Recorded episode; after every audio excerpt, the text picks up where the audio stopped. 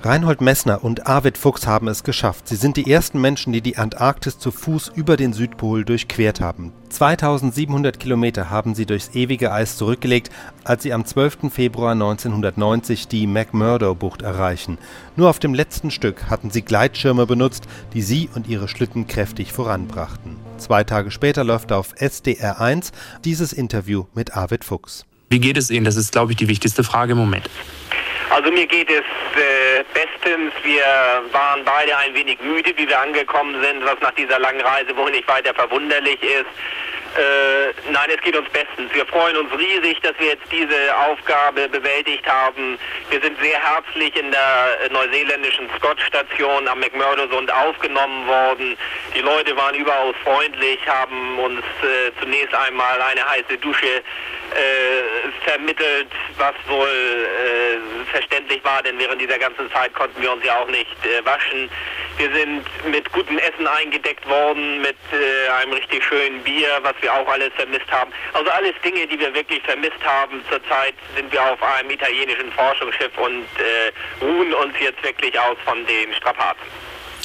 Ausruhen ist die erste Pflicht sozusagen. Ein bisschen ausgeschlafen haben Sie schon. Wie lange schätzen Sie, brauchen Sie, um wieder so ganz fit zu sein? Und wann sehen wir Sie wieder? Ja, also bevor wir wieder, wir sind kerngesund. Es gibt hier einen Bordarzt, der uns äh, untersucht, auch wohl aus ärztlichem Interesse einfach. Eine Notwendigkeit besteht derzeit nicht. Wir sind also äh, kerngesund. Wir haben beide äh, erheblich an Gewicht verloren. Ich bin äh, ja spindeldürr, kann man sagen. Ich habe also äh, sehr viel Substanz verloren. Ich schätze so an die 11, 12 Kilogramm vielleicht.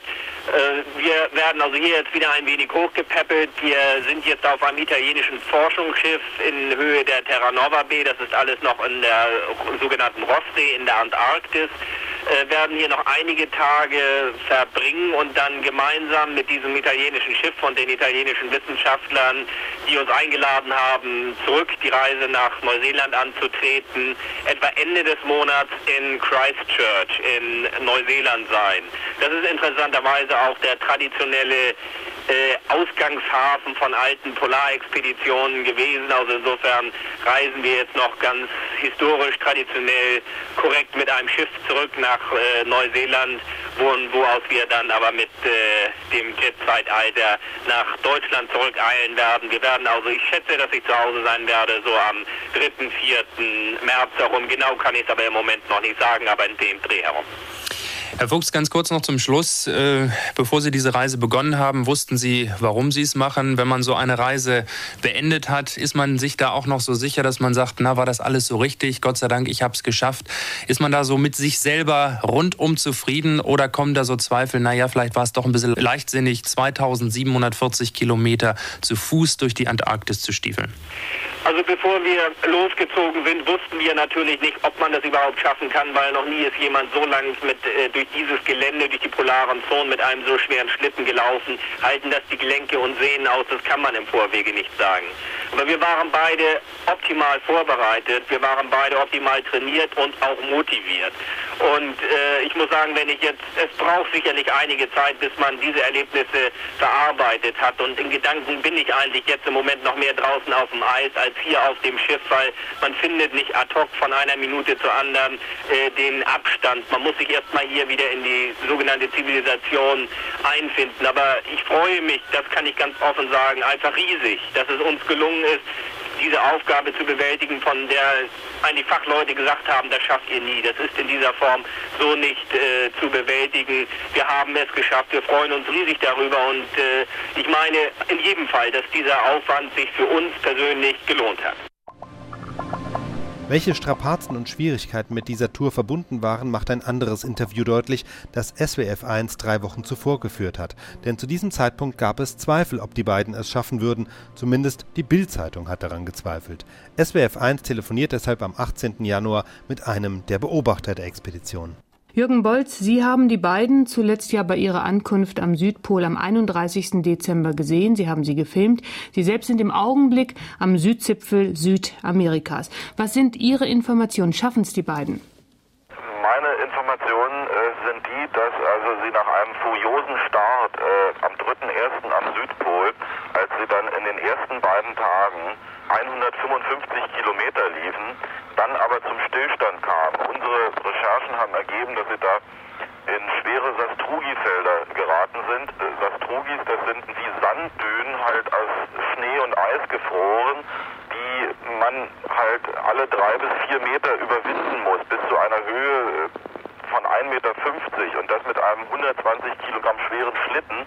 Das ist, wie es Reinhold Messner ja schon einmal treffend beschrieb, als wenn man alle paar Meter einen Karren aus dem Dreck ziehen muss.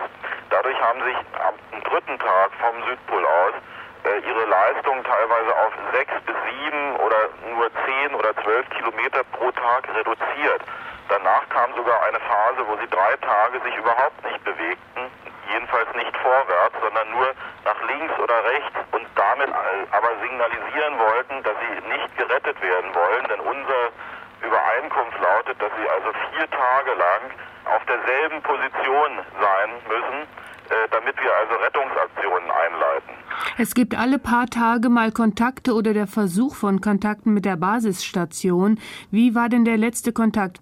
Wir haben überhaupt keine Kontakte. Die einzige Verbindung und die Sicherheit, die die beiden haben zur Außenwelt, ist das französische Argos-Satellitensystem, das jeden Tag eine Ortung vornimmt. Äh, diese Ortung dann via Toulouse in Frankreich über Paris wieder hier zu uns zurück, sodass wir also jeden Tag über ihre Standortveränderung und über ihre Fortschritte informiert sind.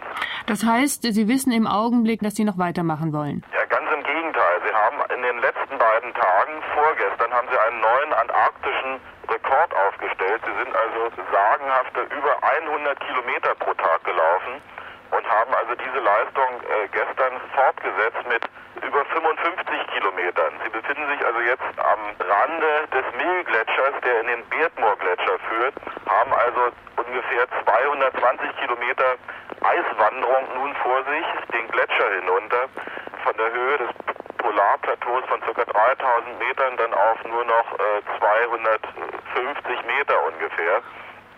Und äh, rechnen damit, dass sie äh, eventuell das sogar in zwei bis drei Tagen schaffen, diesen Gletscher zu durchmessen und äh, hätten dann nur noch 700 Kilometer vor sich bis nach McMurdo, dieser amerikanischen Station, wo sie also dann dort von äh, Hubschraubern herausgeholt werden sollen.